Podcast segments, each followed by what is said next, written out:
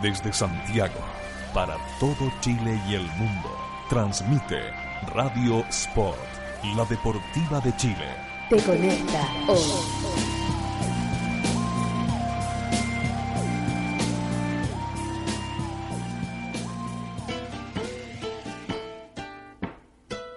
Porque la literatura y el deporte se unen. Aquí comienza Libros a la cancha. Desde este momento, Matías Claro te invita a descubrir lecturas, textos, historias y escritores en la voz de nuestros destacados invitados. Libros a la cancha es un proyecto financiado por el Fondo del Libro y la Lectura del Consejo Nacional de la Cultura y las Artes. Solo en Radio Sport, la deportiva de Chile. Te conecta hoy.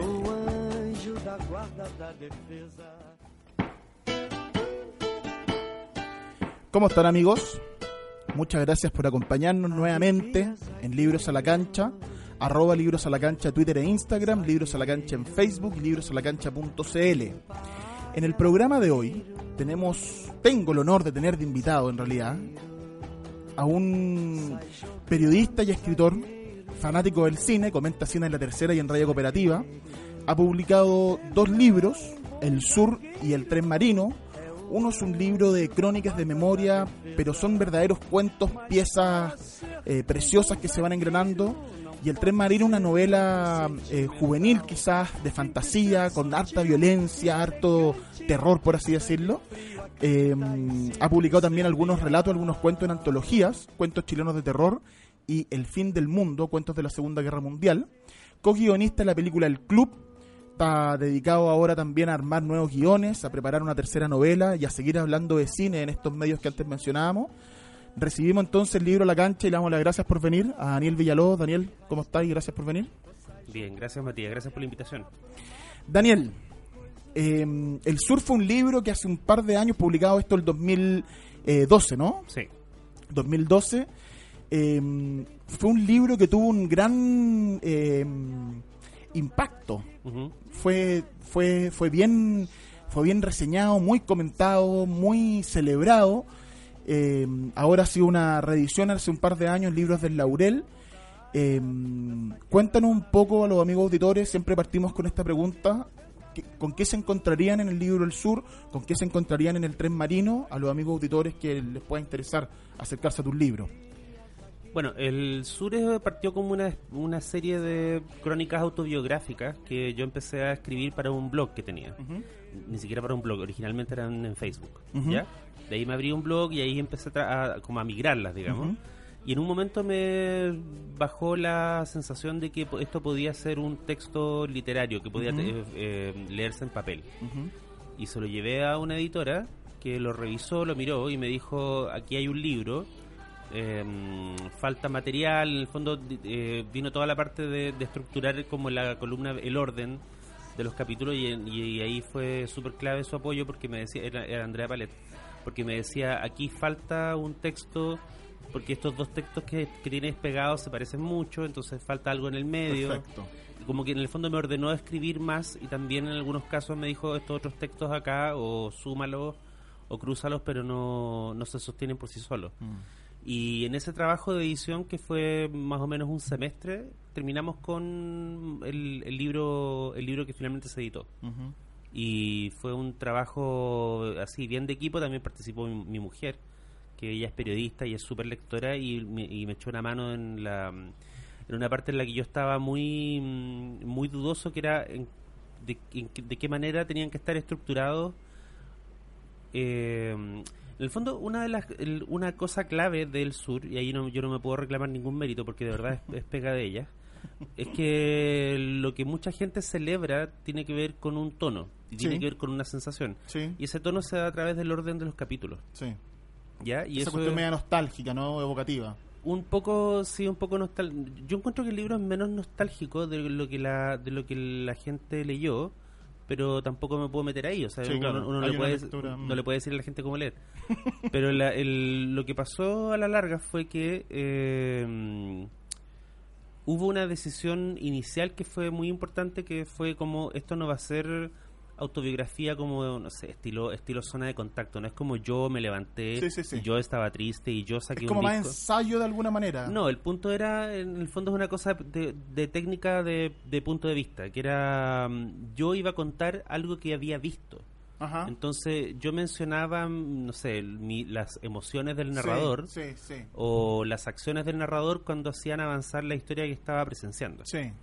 Y a mí eso me parecía que era como la, la clave para que en el fondo no fuera tan pedante, porque a la larga lo que yo sentía es que lo interesante no era mm, la persona, Daniel Villalobos, cuando era niño en el sur, sino las cosas que esa persona Mm. había visto. Sí. A mí lo que me... lo- yo dije, voy a hacer el libro para hablar de un mundo que yo siento que no está representado en la literatura, Mm. que era el sur en los 80. Mm. ¿cachai? Y que era y que solía ser visto de una manera bien peyorativa por Mm. muchos escritores santiaguinos y por muchas no solo escritores, también músicos, cineastas, Mm. digamos, que era como esta cosa como que el sur era esta cosa media pastoral, media como de señores con carretas.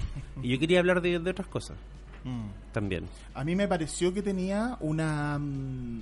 O sea, te, te mencioné esto como un poco de ensayo porque con- encontré que en varios aspectos de los distintos textos, de los distintos capítulos, que además me, me pareció una decisión muy acertada, muy bonita además, todos los capítulos se llaman El Sur en mi cabeza el primero y luego es El Sur y Claro. la pobreza, la cultura, los libros, el sur y la música cebolla, el sur y el humor, el sur y mi abuelo viendo tele, que además un texto tipo tipo eh, en, en tipo poesía, tipo verso, muy lindo, el sur y el tiempo, el sur y el cine.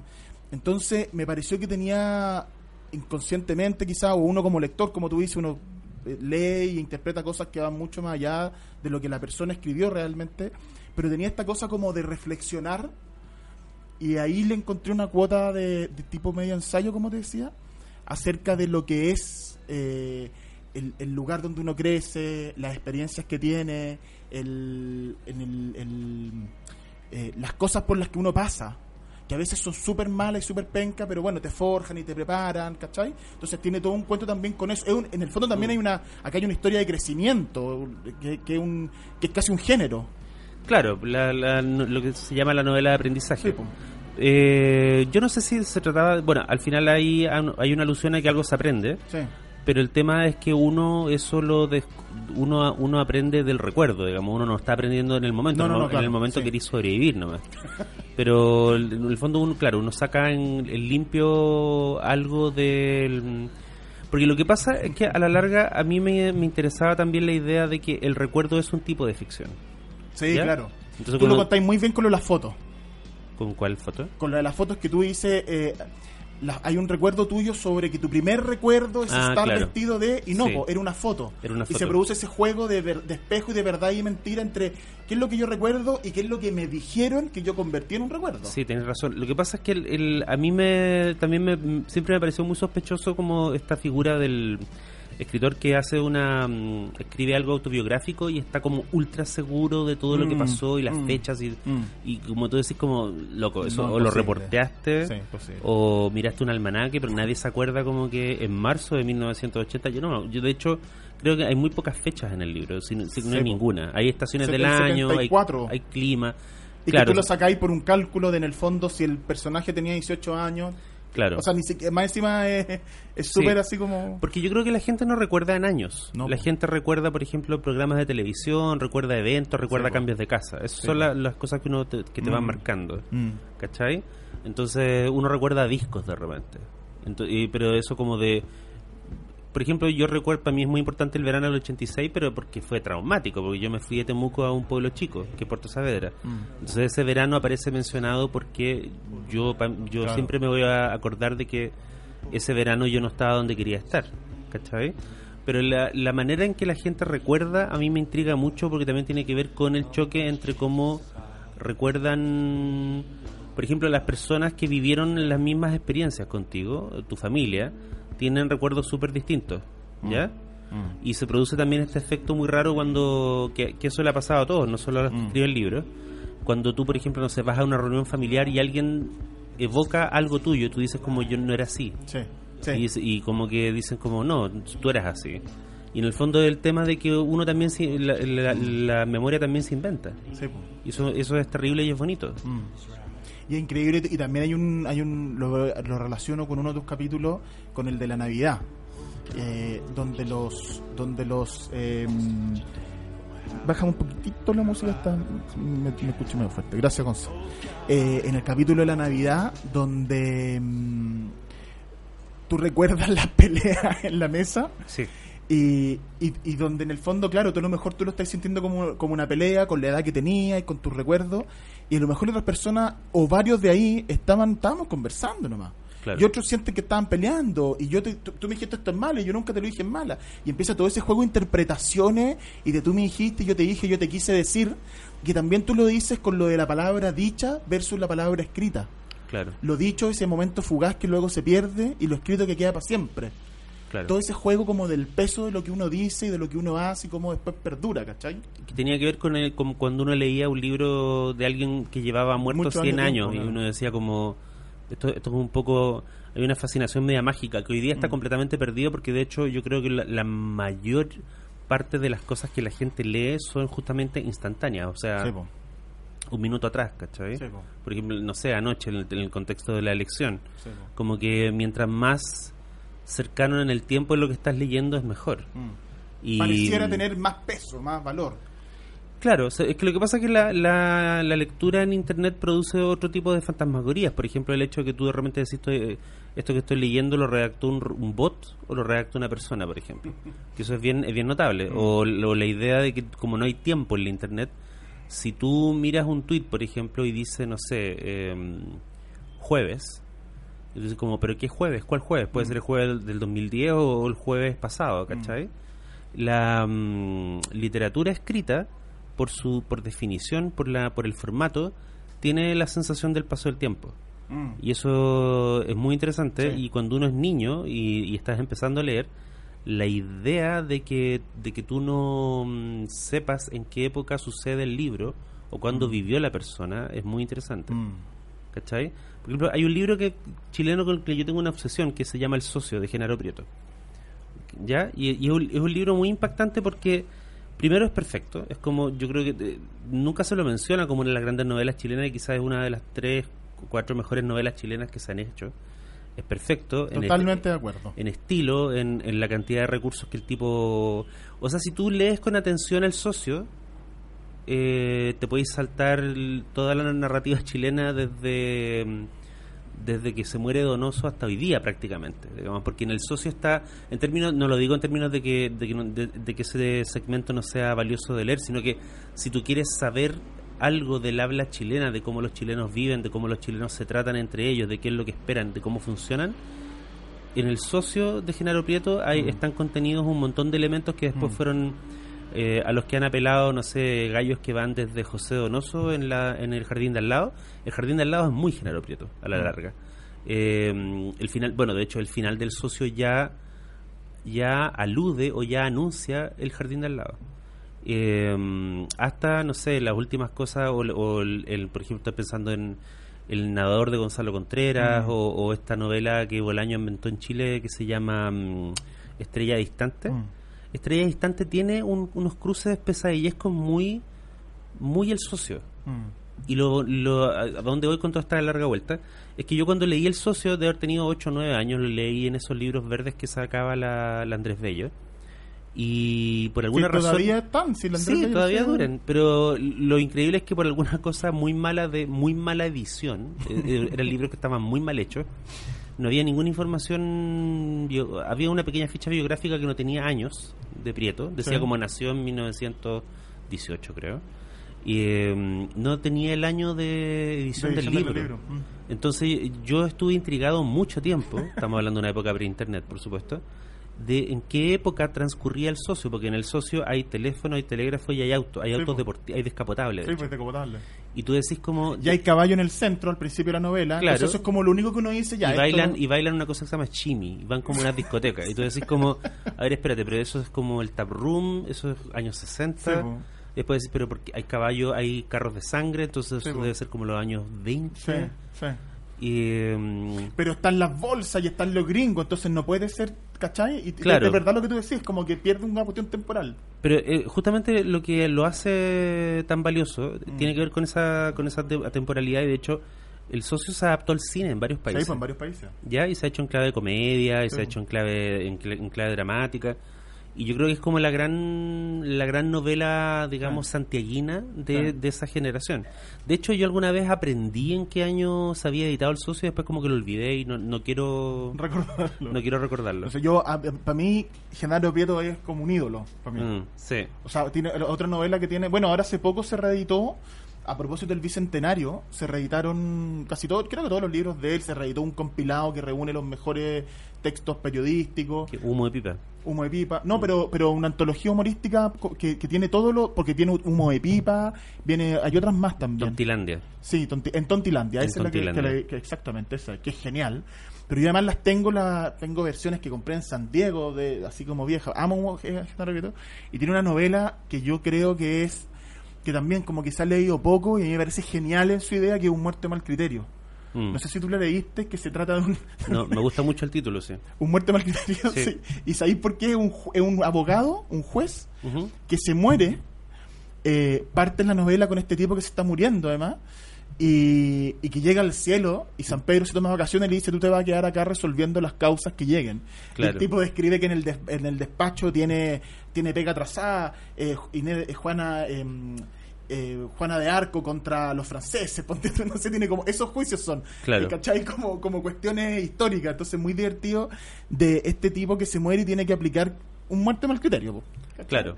Es muy divertido. Y las columnas periodísticas eran geniales. Y las críticas que hacía. Mm. No, Genaro Prieto para mí una figura gigantesca. A mí me encanta más. Y, y sabéis que hay voy a subir ahora, la- la- aprovechando la, esta, esta mención que hiciste tú, a las redes sociales del programa, arroba libro la cancha Twitter y libro la cancha en Facebook, algunos links para que la gente se acerque. El socio se lee mucho en los colegios. Quizá varios de los auditores lo pueden conocer por ahí. Sí, y se enseña muy mal. A mí, se- a mí sí. me lo enseñaron muy mal, porque me acuerdo que yo, lo, yo lo había leído, me lo dieron a leer en el, en el, en el liceo, y como que la profesora no sabía... Era como que yo, que era pendejo, me daba cuenta que así, era como, no, el libro no se trata... O sea, el libro es mucho más que... que esta- de, de hecho, eh, el socio hace algo bien notable para, para la época en que, en que lo, lo escribió Prieto, y es que procesa a Kafka. El final del socio es, kaf- es Sí, kafkiano, como que es un tipo que inventa un socio para que lo, para que lo tomen en serio los hombres Sí, de po. negocio. Y después, come, y- y se lo- después el se- socio empieza como a tomar eh, Sí. como, a, como a tomar control de su vida, pero Sí. en el socio es una fantasmagoría que, que está en su cabeza. Yo lo encontré, ¿sabéis qué? Como el club la de la pelea. Un poquito, sí, tienes razón. ¿Cachai? Yo me acuerdo cuando vi el Club de la Pelea, yo leí el socio es niño en Claro. el colegio, después el Club de la Pelea en la adolescencia, yo dije, esta weá es el socio. Claro, tienes ¿Cachai? razón. Sí, pues es el socio. Es como la idea de que alguien inventa un- una versión como más, más viril más- de sí más mismo, viril, más sí. autoritaria, y después los otros empiezan a decir, oye, si yo lo, yo lo vi, acaba de pasar por acá. Sí. No, es genial, a mí me encanta, me Tienes encanta. Y ten- tú tienes razón que un libro que se, o sea, se ha leído, pero quizás merece una lectura más apasionada, más, más, de, más valorativa de lo que es. Hay un problema muy fuerte, no sé si es un problema, tal vez una, es una condición como endémica local, y es que dicen como, porque faltan autores, y yo digo, no, yo creo que falta falta reevaluar una, Sí. una lectura pobre que se ha hecho de Sí, muchos sí, libros chilenos, desde partiendo desde El Loco Estero, que, que es una que es una gran novela de miseria humana, digamos, eh, hasta por ejemplo, no sé, El Socio, Llampo de Sangre de Oscar Mm. Castro, como que para mí es, es como la gran novela épica chilena, eh, los cuentos de Marta Brunet, los Mm. cuentos de Manuel Rojas, Mm. eh, el Manuel Rojas de Lanchas en la Bahía, que es como una especie de, de película Sí. indie ambientada en el mundo de los pescadores. Manuel Roja en general, además, un- también es otro autor gigantesco que, Sí, claro, la, queda- etapa que tuvo como de como de columnista anarquista, por ejemplo, cuando Mm. tenía como 18 años, yo lo encuentro Mm. que firmaba con el nombre de como un personaje de Salgari y que hace poco se sacó se, se reeditó, ¿no? se- no, no se reeditó, se reunió una Algunos serie de cartas ¿no? y de columnas Mm. que él firmó con seudónimo en medios anarquistas. Y estamos hablando de una época donde, donde ser anarquista, o sea, te podían fusilar. Mm. Y él firmaba, por eso todos, todos estos tipos firmaban con seudónimo. Mm. Y, y hay, esos recovecos son muy misteriosos porque te aseguro que cuando en los colegios durante Pinochet se les enseñaba a los niños hijos de ladrón o se les enseñaba lancha en la bahía, no se hablaba de la no se hablaba de que el tipo que la había escrito era Claro, anarquista y que después po. se había declarado de izquierda, ¿cachai? Claro, po. Sí, es bien interesante eso. Y creo a la larga esto no estoy diciendo nada nuevo, lo, lo- lo dicen todos los profesores de literatura que, Ah. que- que- serios, digamos, que la literatura local suele estar muy mal enseñada. Ah. Y hay muy buena, como tú decías, o sea, nombraste un par de autores que son enormes. O sea, Marta Mm. Brunet es una tremenda autora. Sí. Es interesante porque tú miráis, por ejemplo, lo que hacen lo que hacen eh, gente como, como Baradito, como Pancho Ortega. que yo no digo esto porque los conozca personalmente, pero además los conozco y me caen bien. Eh, pero es interesante porque a la larga lo que ellos han instalado es ni siquiera es como una respuesta, sino que es una pregunta. Es como, ¿qué pasa si tomamos El obsceno pájaro de la noche como una novela de terror? ¿Qué pasa si tomamos los eventos de, mm, de la Guerra del Pacífico como material para ciencia ficción? Y a mí me gusta mucho que se plantee esa pregunta. Y me gusta que haya gente que se enoje y me gusta que haya gente que, que se le despierte, que se le prenda la ampolleta. Porque yo creo que a la larga lo que ellos están haciendo es como una de las cosas más nobles que puede hacer la ficción, que es como meterse con el material que forma el país. Sí, ¿Cachai? sí. Y saliendo de una época que, que en el fondo fue bien nefasta, Sí. eh, que esta época de, mm, de esta narrativa mm, un poquito, un poquito santeguina, digamos, eh, un poquito y- y como de las- lo que yo le digo a las tres comunas, y como Providencia y Ñuñoa las Condes, que era como la narrativa de las tres comunas, que era como esta cosa de estoy en mi departamento, miro Sí. por la ventana, sueño con Nueva York, Mm. ¿cachai? Eh, escucho una banda sonora y, y era como loco sa- sale ¿cachai? An- anda al- anda al cerro o, o tómate tómate un tren a otro lado había había esta cosa muy extraña de mm, una una de las ideas más nefastas estoy saliendo completamente del tema pero una de las ideas más Pero nefastas idea, nomás. Sí, una de las ideas más nefastas que yo creo que se, que se pusieron de moda en Chile en algún momento era esta cosa como de escribe de lo que sabes Mm. porque es una frase que se puede interpretar de muchas maneras y se interpretó de la peor manera, que era como escribe de lo que sabes, escribe como reporteate a ti mismo. Claro. Como la gente suele no ser tan interesante. Sí. Entonces, y a la larga era una frase que implíci- implícitamente estaba negando todo el potencial de la fantasía. La fantasía está muy mirada, muy mal mirada en Chile. Ya el, que tú imagines cosas Mm. que estén fuera del rango de lo re- el realismo es como eh, le vas a caer bien a todo el mundo. Si tú haces una novela realista en Mm. Chile, eh, por anga por manga vas, a- vas a salir más o menos bien librado. Si escribes como de la mm, como de, la casa de cemento donde creciste y todo, ¿cachai? A mí lo que tam- también lo estoy diciendo desde un lugar un poco raro porque el sur es eso, de alguna Sí, forma. El, el sur son crónicas autobiográficas. Pero yo no traté nunca en el sur de eh, decir que, de nuevo, nunca me preocupé mucho de que el libro no se no estuviera centrado en la figura del narrador. El, del de hecho, el narrador se Sí, sabe muy... sí, sí, sí. Es, es curioso eso, porque yo traté de... Le puse mucha atención y esto era algo que me hizo notar la editora. Eh, a la larga tú sabes muy poco del narrador. Tú sabes opiniones del narrador respecto a gente como los, Mm. los personajes del internado, Mm, mm. eh, el circo que visitaba la ciudad donde él vivía, Perdona, eh, y de hecho hay dos cosas. estoy- la familia. Ah, mira, me está avisando la pausa, pero quiero, te- quiero interrumpir con una idea a propósito de lo que tú estás diciendo para que la conversemos a la vuelta. Vale. Que de hecho hay dos capítulos del sur que son, eh, la, son no es transcripción, digamos, pero es la transcripción de historias de otros personajes incluso. Sí. O sea, la historia de- del, del compañero que narra la historia de Juan Eduardo y la historia del, me- del, del hijo Chascón con el con la mamá médico que, que después es, es asesinado en la historia. Entonces, incluso no solo el narrador se di- diluye en sus recuerdos y en esta cuestión evocativa, sino que además el, narra- el narrador, entre comillas, el protagonista, le abre y le da el escenario a otra historia. Y esas historias que no son de él, sí lo configuran a él en su identidad. po. Termina siendo parte de su patrimonio, por así decirlo. Claro, ¿Cachai? claro, pero él, él- él está mirando de lejos. Claro, pero mirándolo de lejos. Pero Sí. aún así, mirándolo de lejos, eso que no me pasó a mí, me pasó a mí. De Claro. alguna manera, ¿cachai? Hagamos una pausa y volvemos con esta idea con Daniel Villalobos en Libros a la Cancha. Pensa rápido e rasteiro, ou sai jogando ou joga a bola pro mato, pois o jogo. Escuchas Radio Sport, la deportiva de Chile. Te conecta hoy.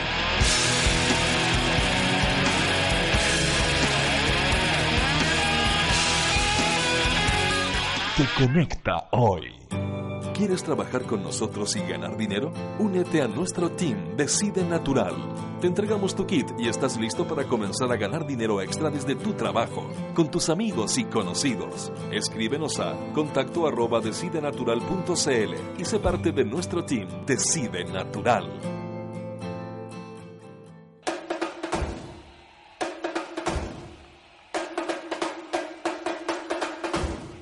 Mundo de Internet cada vez se hace más necesario para el diario vivir y la web muchas veces nos ayuda a tomar las mejores decisiones. Y en el fútbol esto también es fundamental. Por eso nace sascaut.com, una plataforma online especializada en profesionales del mundo del fútbol. El proyecto más ambicioso en la mediación de futbolistas y entrenadores a través de todo el mundo. Visítanos en www.sascaut.com y comprueba la seriedad y profesionalismo de nuestro trabajo en el mundo del fútbol. Sascaut.com, lo mejor.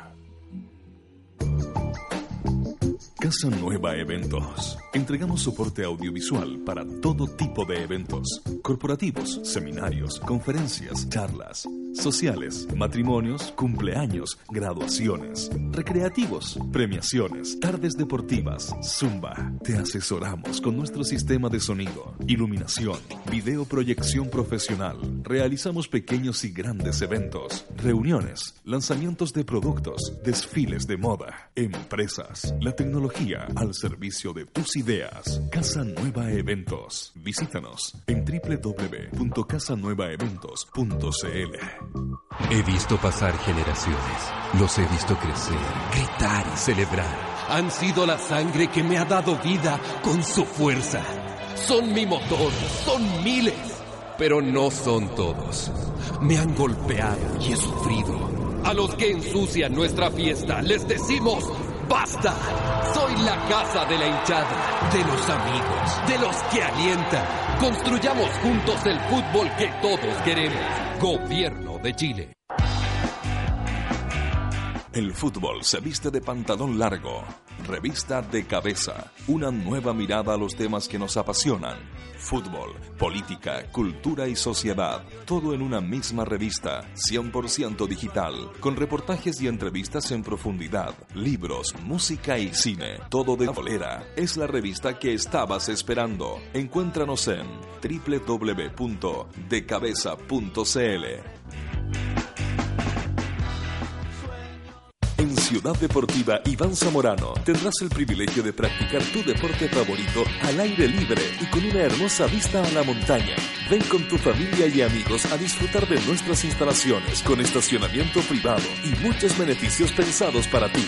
No dejes pasar esta oportunidad y visítanos en www.ivanzamorano.cl.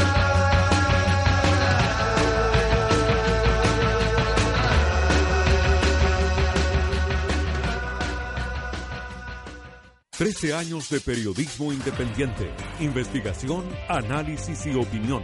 Todos los meses en su kiosco y diariamente en www.elperiodistaonline.cl. Revista El Periodista, hoy más necesaria que nunca. Radio Sport, la deportiva de Chile, te conecta hoy.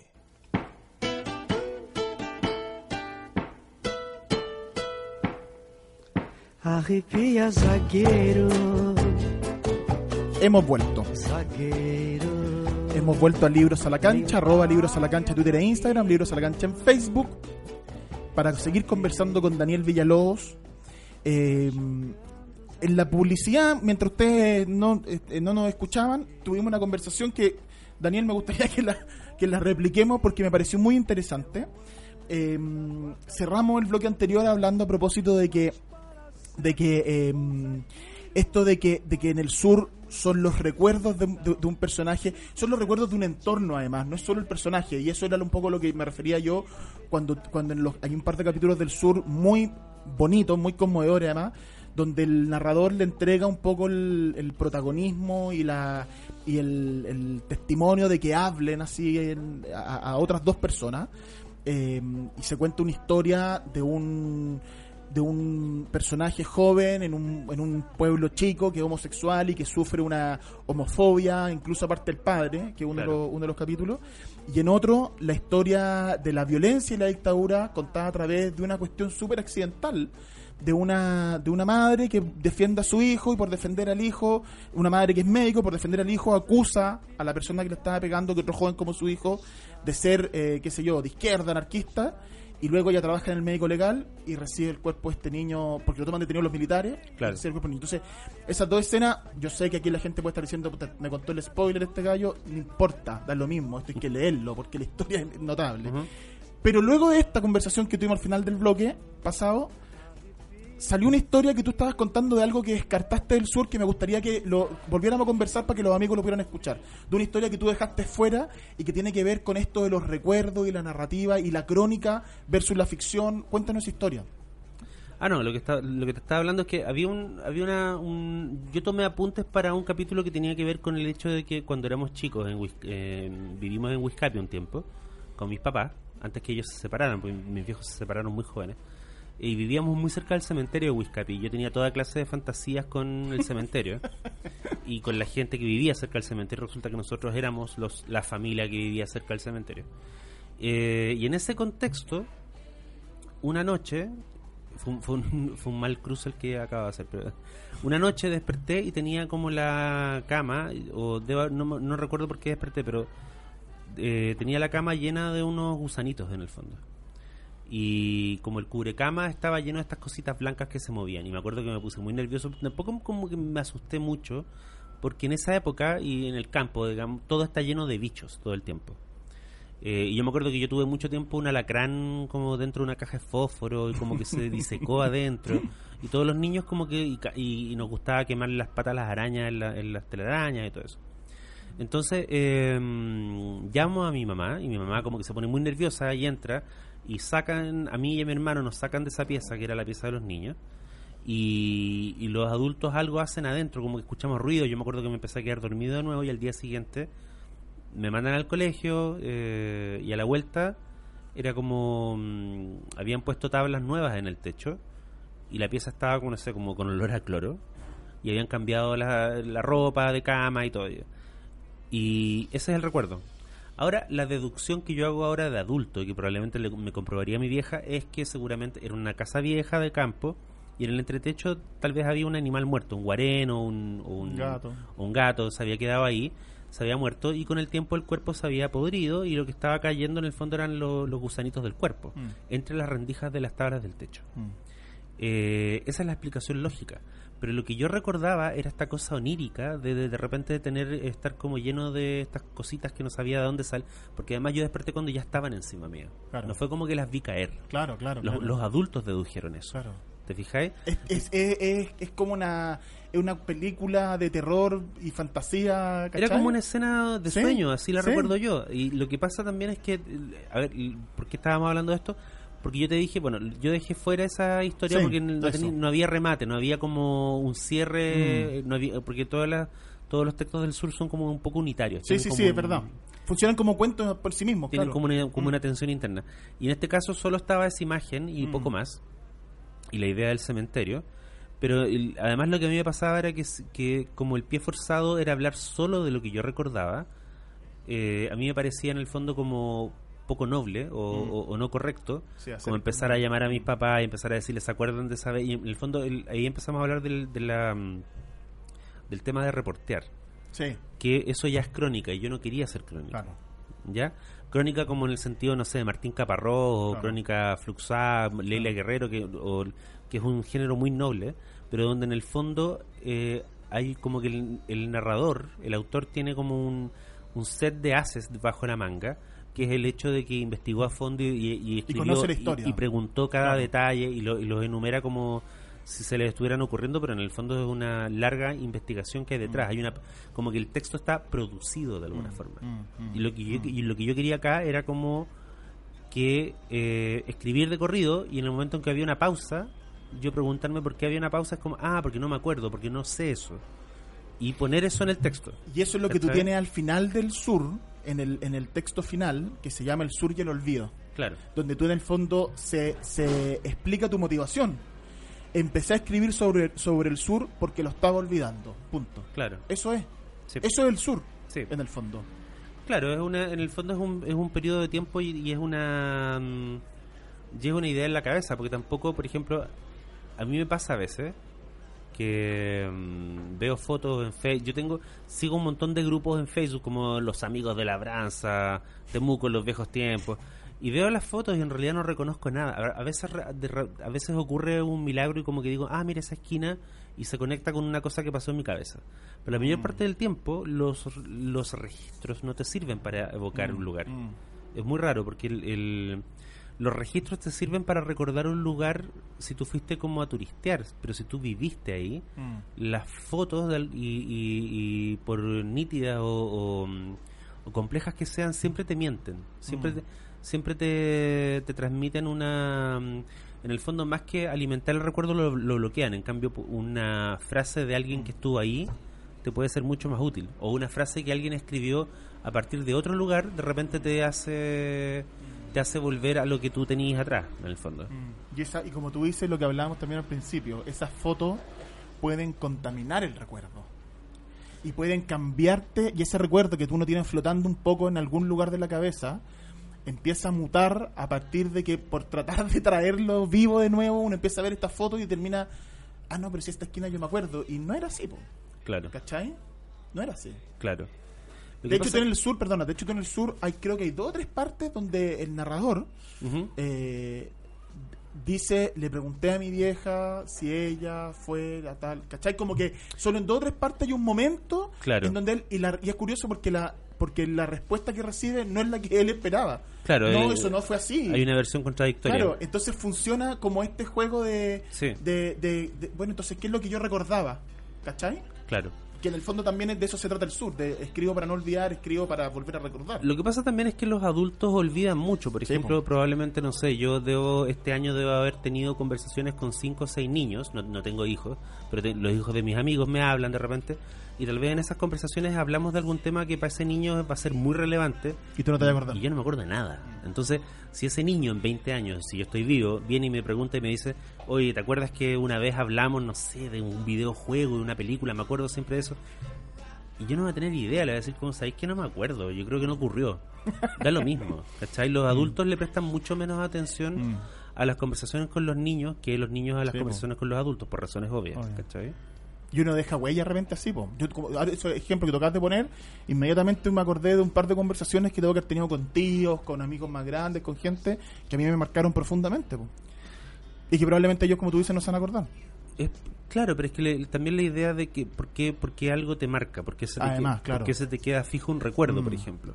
A mí me pasa, por ejemplo, la historia esa de la... mm, la historia de la del, que yo le llamo la historia de la dictadura de la, de la, de la señora con los hijos que se con el hijo que se pelea con el pelucón Sí, en la sí. calle eh, y que es una historia que a mí me contaron y me la contaron tal como yo la menciono en el en, el en la historia y en el fondo claro yo, yo como que la historia parece un cuento porque está descrita de esa forma pero si tú te fijas no hay, no hay ningún dato de la interioridad de la mujer porque yo no puedo saber eso Mm. yo sé las acciones que ella hizo y eh, puedo teorizar sobre lo que ella pensó y de hecho eso hago pero en el fondo yo estoy partiendo de, de nuevo. El pie forzado es solo lo que yo recuerdo y lo que recuerdo es esa historia que este este gallo que ni siquiera era tan amigo mío Te me la con- contó. me contó una vez Es lo que tú recuerdas de lo que otro te contó de un recuerdo, es como el recuerdo de un recuerdo, ¿cachai? Claro, porque además era, un- era- claramente era un recuerdo familiar que había provocado un trauma, había una Sí, po. especie de pecado de origen en, claro.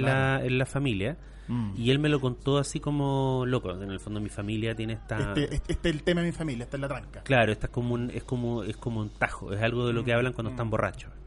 Y a mí eso me a mí eso me ¿Sabes qué pasa? Hay una frase en la que pienso siempre que mm, esto es muy bonito porque voy a citar a un autor que no he leído. Voy, voy a mencionar la cita que otro hizo. Guillermo Sacomano, que es un probablemente el escritor argentino que más que más me interesa ahora junto con Mariana Enrique.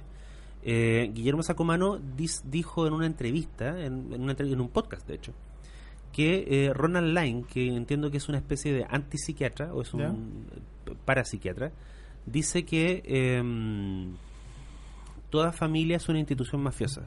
Por eso, aquel que huye de la familia, aquel que se exilia, eh, los miembros de la familia tienen la necesidad y el deber de liquidarlo allí donde allí donde lo, donde lo- encuentren, porque él se llevó un, secre- un secreto. ¿cachai? Y a mí lo que me gusta de esa historia de la mujer y, la, y el médico legal es que yo siento que ahí, tal vez porque el tipo no me consideraba relevante o porque no, no era, no era demasiado amigo, no pensó que me fuera a volver a ver, tal vez. Él me contó lo que yo siento que era el secreto de su familia. ¿Cachai? Sí, te cacho. Y, y- y eso yo lo encuentro épico, como, Y no- como y no- gigante. ¿Y tú no, te, no, hay, no hay recibido tú, por ejemplo, un, un, eh, un Facebook, weón, contaste en mi historia? El tótem del el, el mapuche un metro noventa, que era veinteañero y que era el líder del internado. Ah, Nunca sí. te ha, nunca alguien te ha dicho... Sí, a mí me, me- un, un amigo, lo que pasa es que yo no tengo mucho no tengo mucho contacto con la gente con la que estuve en, en el internado. Ya. No porque haya mala onda, sino porque justamente no hay onda. O, sea, o sea, la gente Claro. que conociste a los 17 Sí, po, claro. después dejáis de ver. Pero sí supe que, que él se había encontrado, o sea, que alguien le dijo, oye, saliste en, una, en un libro que escribió un tipo sobre el internado, Ah. y él se leyó y no se gustó, lo que me parece muy de él. Digamos, como que no, no, no le gustó el retrato que hacía, mm, Bueno, lo que que hablamos hacía antes, su po. persona. Tú eras así, ¿no? Yo no era así. Bueno, si Bueno, lo que- mismo, po. obvio, pero si Claro. todo, todo el, el fondo yo tampoco pretendo ser como la última Sí, palabra. no. Es lo que tú te acuerdes, punto. Es lo que yo recuerdo. Digamos, de alguna forma son como las memorias de, de Sí. viaje. Yo fui a este lugar, Claro. vi esto y volví. ¿Cachai? Claro. No significa que sean como la palabra definitiva sobre ninguna de las historias. Mm. ¿Cachai? Esto ha sido el sur, lo que hemos conversado. Ajá. Una- un tremendo libro, eh, preciosamente editado por Libros del Laurel ahora, por el trabajo que tuviste de Andrea Palet, que además eh, una persona que ama los libros, que sabe mucho de libros, eh, y una gran editora, así Mm. que también eh, destacar ese, ese aporte. Y también el libro del Laurel tienes el tren marino, Claro. Que ya es un registro distinto. Cuéntanos, cuéntanos un poco el tren marino, de qué trata. El tren marino es, para mí, es un libro gemelo con el sur, aunque todo el mundo cree que estoy loco. Pero lo que pasa es que el tren marino es la clase de historia que se le ocurre a un niño que vive en el sur del primer libro. ¿Ya? ¿En qué sentido? Que es un, li- que es un libro de, eh, eh, de eventos muy fantásticos y muy gigantes, pero que ocurren en Temuco, en Valdivia, en Mancera, eh, en estos lugares de la carretera como entre Rancagua y, y Concepción, que Sí. son como medios muertos. Y, y yo empecé a pensar en la historia del tren marino hace muchos años y le empecé a, le empecé a escribir. Y en un momento paré porque me di cuenta que no me daba el pellejo, no me daba el cuero para hacerla como, como yo quería escribirla. Y en el fondo no tenía bien asimiladas las herramientas. Era, era mm, no era tan, o sea, era peor escritor que ahora. ¿Ya? ¿Ya? Y en el, en el medio surge el sur. ¿Tú que- sentiste entonces que era un desafío que, que tenías que prepararte para abordarlo? Claro, Ya. tenía que documentarme, tenía que leer más, tenía que aprender técnicas que no tenía en ese momento. Entonces, en el medio apareció el sur y en el sur muchas cosas que yo probé, cosas que después yo siento que desarrollé en el tren marino. A mí me parece, y te lo voy a decir muy responsablemente, yo siento que el tren marino es mejor libro, que está escrito con más cuidado, que es más pulido y todo el asunto. Eh, el sur es un libro más querido, es el primer hijo. Sí. Entonces, más querido, mucha gente que leyó los dos libros eh, le gusta más el sur, porque también es un libro muy muy accesible. Mm. Eh, el tren marino es un libro más cruel, más frío, y yo quería hacer eso. Además, eh, mm, el primer libro era no ficción y era muchos hombres, muchos, Claro, muchos, claro, muchos claro. hombres. El Eh, tren marino hay niñas protagonistas. el tren marino, claro, son casi son son mujeres que huyen de hombres y- Mm. o hu- huyen de un monstruo y la mayoría de las acciones son fantásticas y a mí eso Mm. me encantaba, Mm. justamente porque yo sentía como este como alguien que que empezó a leer eh, libros chilenos eh, a principios de los 90, tenía como esta cosa Lo de que de- lo que dijiste al principio. del de realismo. era- claro. Y en realidad cuando yo ya me hice más viejo, como hace no sé, 10 años, eh, tengo 42 ahora, como que un lolo, dije, pues, Daniel, un lolo. un lolo. Eh, pero claro, como a los 30 años dije, ¿sabéis que en realidad yo a los chicos, cuando era chico leía Julio Verne, leía el manuscrito encontrado en Zaragoza, yo rayo con Alan Moore, ¿cachai? Entonces, ¿a, qui- a quién queremos engañar? ¿cachai? No me va a pasar la vida escribiendo cuando en realidad quiero contar la historia de un monstruo y un libro que se Es come que a lo mejor gente. esto es escribir de lo que uno sabe, po, Puede ser, ¿cachai? de alguna forma. De lo que te apasiona, Claro. de lo que te gusta, de lo que es uno. Claro. ¿Cachai? Sí. Porque el, porque el tren marino es un libro, es un libro que tiene, que tiene eh, es un- como tú decías, o sea, un libro que incluso como que se alimenta de esta mitología del sur que uno como santiaguino ignorante leía en los libros de historia eh, y que conocía a veces en vacaciones nomás cuando iba a estas visiones además totalmente turísticas de los lugares que visita, como decías tú antes, pero uno pero se tiene como ese tono, Ujú. como el tono del misterio, del- de, de lo inclemente, ¿cachai? De, Claro. de, de que te van a pasar cosas que tú que tú no sabes. ¿Sabéis que me acordé de una cuestión también que tú decías en el sur? De cuando los adultos, eh, esos adultos saben algo que yo no sé. Claro. Y que después tú te das cuenta que no es verdad. Que no saben nada y que tú tampoco sabes nada. y Cuando tú eres adulto sabes menos, quizás. Pero hay algo de eso, como aquí están pasando cosas que yo no sé. ¿Cachai? Claro, la idea es que los adultos hablan una especie de código secreto. Claro. Incluso lo pueden hablar delante tuyo y no, no, Y tú no vas a entender. no lo entendís porque no hay, no hay, no hay craqueado el código. Claro, que esa es la diferencia entre ser niño y ser adulto, ser adolescente. ¿cachai? Sí, que, que es una diferencia bien terrible, pero cuando uno es niño no cree que es infranqueable, Mm. es infranqueable y cuando cuando cuando eres viejo te das cuenta en realidad que Claro. eso- y a- aparte cuando uno cuando uno es viejo se da cuenta de algo bien terrible y es que la mayoría de los adultos hablan muchas pelotudeces. Sí, yo No hablan nada relevante. La mayoría de los adultos y la mayoría del tiempo. Claro. Y hay que decir hablamos, ¿ah? hay que incorporarse también. No, sí, hay que, hay que decir hablamos. Pero el asunto con el, con el, con, el- con esta cosa de la de la fantasía era que yo había siempre soñado con escribir un libro de aventuras ¿Ya? que no sucediera como en la India o en Nueva York, Claro. sino, sino que ocurriera en lugares que yo recorría en bus o caminando o en micro y que yo, no sé, yo crecí yendo al Cerro Ñelol, entonces quería que pasara algo en el Cerro Ñelol. Yo crecí de, moviéndome por el sur de repente en buses o en autos. Yo quería hablar de esos lugares, ¿cachai? Y quería que en esos lugares pasaran cosas que no fueran simplemente como que va una pareja de pendejos y se enamora, ¿cachai? O sea, está bien, hay gente que hace eso, pero yo, yo quería contar esta historia como de destrucción y de villanos, ¿cachai? Y, y, y lo pasé increíble haciendo el libro, me costó mucho. Eh, y le tengo mucho aprecio. Yo siento que, que después de hacer el tren marino, yo me saqué encima de encima la sensación.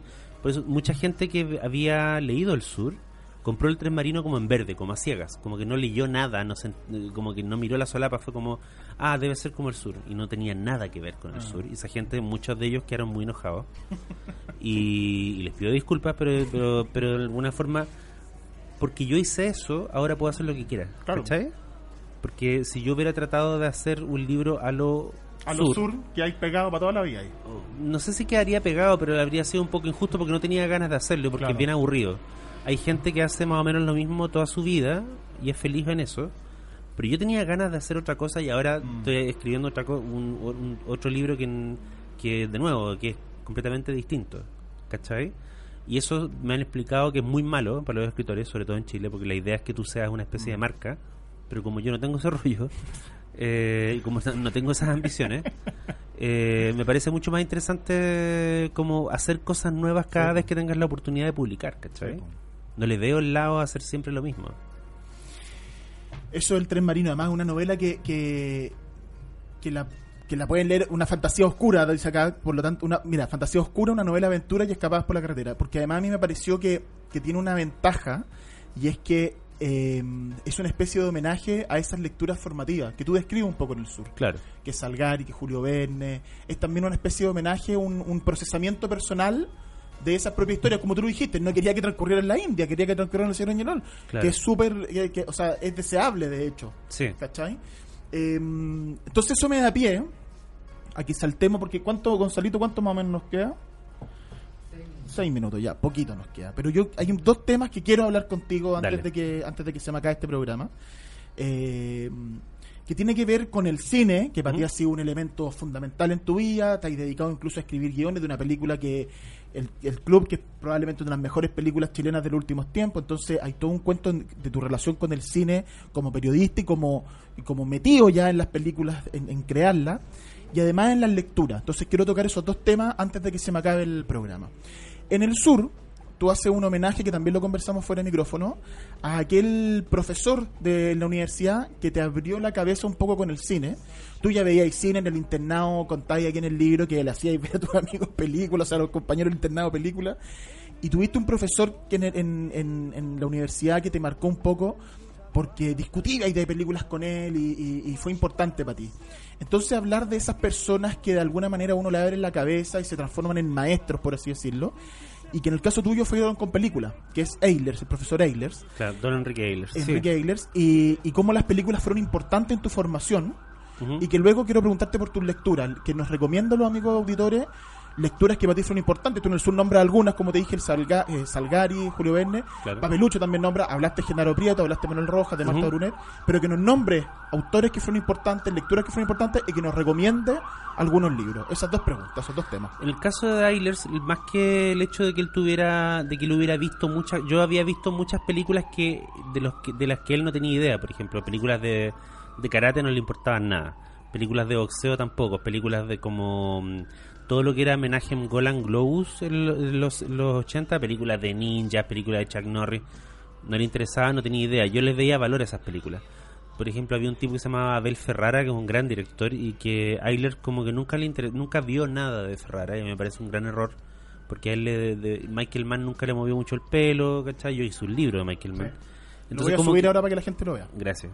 Entonces, eh, el tema no era la biblioteca de Eilers. Él había, era un cinéfilo de viejo cuño y había visto mucho cine clásico, pero de verdad lo que a mí me parece que lo, lo hizo una figura señera para mí y para mucha otra gente, era que Eilers no tenía ningún empacho en eh, poner a prueba su opinión con tu opinión siendo tú un mocoso. ¿Ya? Y eso era algo que yo no vi en otros profesores. De hecho, solo lo he visto en él.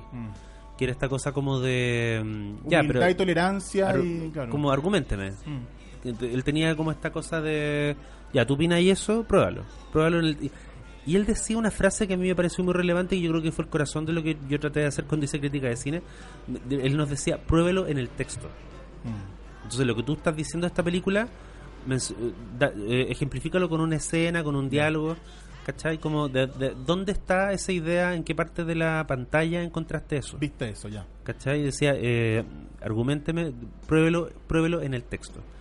Y para mí eso es como el corazón de lo que yo recuerdo de él, lo que a mí me hace mm, sentir que, que yo tuve, que, que él fue como un maestro. Mm. No, no fue... Porque uno tiene instructores en la universidad, sobre todo en Chile. Como que hay tipos que te enseñan Mm. a aprender un... a arreglar un enchufe, a reparar una frase, a buscar a hacer una ficha bibliográfica. Pues esos esos gallos son instructores lo que era Eilers es que era un maestro. ¿Ya? Y a él le importaba muy poco poner notas, ponía notas a- a- cuando, cuando, cuando estaba acorralado ponía notas. Pero lo que a él le interesaba en realidad, por ejemplo, era mostrarte una película muy mugrienta eh, de Edward James Olmos que se llama La balada de Gregorio Cortés y cuando él nos explicó la película yo como que nunca pude olvidarla, de hecho. Mm. Y, y hace poco conocí a Edward, a Edward James Olmos en persona y fue una, fue una emoción mutua porque él no podía creer que hubiera alguien que hubiera visto la balada de Gregor- de Gregorio Cortés. ¿Cachai? Todo el mundo le hablaba de, de Blade Runner porque él, era, Claro, él, sale en Blade Runner. Y la balada de Gregorio Cortés es una película muy importante para él porque es una película sobre ser mexicano. Mm. ¿Cachai? Qué bonito Y- que queréis podido hablarlo con el con, Con el actor. con el actor. No, y es como Sí. un homenaje a tu profe, po. También, de alguna de forma. alguna manera, ¿cachai? Sí. Así como si hubiera algo más allá. Mm. eh, Sí, capaz, capaz que esté mirando desde arriba. Claro. En una pantalla, en una, en una En una pantalla plana. Sí. ¿Cachai? Tú termináis ese, ese capítulo del sur, hemos vuelto al sur también, pero, pero a propósito de la figura de Eilers, en su taller aprendí la primera regla del crítico de cine. Si te gustó la película, defiéndela. Si lo odiaste, haz que sus conchas su madre paguen por el tiempo perdido. Amén. Claro. Eso es, po. Eso es. Eso, de- eso, eso se, se- Lo que pasa es que Ayler tenía también una, una idea muy bonita del el coraje. Mm. Entonces él decía... Había críticos, no voy a dar nombres porque algunos de ellos todavía están activos, pero habían críticos que sabían mucho, redactaban muy bien y publicaban en diarios muy importantes, y que Ayler los despreciaba profundamente porque los encontraba cobardes. Mm. Y, mm, y yo no, no entendía muy bien a qué se refería, ahora entiendo. Y yo trataba, traté en la medida, cuando fui crítico, traté de no ser cobarde. De No dar tu no- opinión y No decir solo, lo que pasa, no solo ser cobarde en el sentido, por ejemplo, de, de atacar una película importante, que eso lo puede hacer cualquiera, sino de defender una película que tú sabes que todo el mundo desprecia. ¿Ya? Por ejemplo, como, como decir, eh, ¿sabes qué? No sé, This Is It, el documental de Michael Jackson, cuando se murió el documental de la gira que no ¿Sí? se hizo, ¿Sí? yo lo encuentro fabuloso. Lo encuentro así como uno de los grandes documentales musicales de la historia. Pero cuando se estrenó, era, eh, como que la regla general era, Era como. que tirarle mierda. Era como ah, la típica cosa que sacaron para ganar plata con la muerte del, de- de- del gallo y todo. Y, y ahí me acordé de Eilers. Y como, Mm. si te gustó, defiéndela. Defiéndela. ¿Cachai? Y eso, eso yo creo que es la, eso se eso diferencia a un instructor de un maestro. Claro. ¿Cachai? Para terminar, lo ¿Mm? de los libros y las lecturas. Cuéntanos brevemente Yo creo que algunos cualquier, autores. así, cualquier persona, ah, eh, para el caballero la dama, hay libros chilenos que a mí me parece que deberían ser más leídos. Ahora hace poco salió una recopilación, una antología de todos los, una antología, una recopilación de todos los cuentos de Manuel Rojas. Eso es una Biblia. Mm. Sí, Eso debería estar en cada departamento y casa de Chile. eh, mm, Eloy de Carlos Droguet. Droguet es mi autor chileno favorito. Patas de perro y. Patas de perro, pero el, Eloy es un es una es un gran es una especie de novela poema río, es, es precioso, es, es- es como una, un- una deuda que tenemos con Droguet rescatar su manera de contar historias. Los cuentos de Coloane, cualquier libro de cuentos de Coloane tiene al menos dos o tres momentos que son increíbles y que, y que a los que hay que volver. Mm. Llampo de sangre de Oscar Castro, eh, una novela muy chica de José Donoso que, que está un poquito olvidada que se llama Este Domingo, que es como yo creo que la gran novela erótica que, que- la primera gran novela erótica que yo leí, es una novela sobre iniciación sexual eh, y sobre ser sobre, sobre hacerse viejo también. Eh, y sabéis que me gustaría mencionar mi libro favorito, que es el, que es una novela mm, de Stephen es un autor europeo y se llama En brazos de la mujer madura. Ah, sí. Es una novela que se puede encontrar en el- ahora ahora está en, en PDF, Sí, lo la, pueden googlear y es una novela perfecta. Yo creo que cada vez que la releo, la trato de releer todos los años, cada vez que la releo aprendo cosas nuevas sobre la novela y sobre mi propia persona. Entonces eso es lo que define un gran libro para mí. No se le puede pedir más un libro. No se le puede pedir más un Que es libro. bastante ya. Y es entretenido. Mejor, es entretenido claro. y tiene sentido del humor, que es una cosa que Sí, pues, es cada vez más difícil más de encontrar en la, en la literatura en general. Como que todos los libros son muy serios. Esos son los libros entonces que te formaron y que nos recomiendas. Eso. Daniel, te quiero dar las gracias eh, por tu tiempo, por haber venido, por esta conversación. No, gracias por la invitación, lo pasé muy bien. Muy bien. eh, invitamos a la gente entonces a que busque y se meta en el mundo del tren marino, en el mundo que del sur, de Daniel Villalobos, El Sur y el Tren Marino, ambos, editados en libros del Laurel. Eh, Daniel, muchas gracias entonces, como te decía, por venir, por el tiempo. Y mm, nada, pues los dejamos invitados a los amigos auditores para el próximo jueves, más libro a la cancha. Gracias, Matías. Chau, chau. Chao. É o anjo da guarda da defesa. Mas para ser um bom zagueiro, não pode ser muito sentimental. Tem que ser sutil e elegante, ter sangue frio, acreditar em si e ser leal. Aquí termina Libros a la cancha, pero ya vuelve para seguir descubriendo lecturas, textos, historias y escritores en la voz de nuestros invitados. En siete días más volveremos con un nuevo capítulo, pero si quieres mantenerte conectado a la literatura y el deporte, visita www.radiosport.cl y librosalacancha.cl. Libros a la cancha es un proyecto financiado por el Fondo del Libro y la Lectura del Consejo Nacional de la Cultura y las Artes, solo en Radio Sport, la deportiva de Chile, te conecta hoy.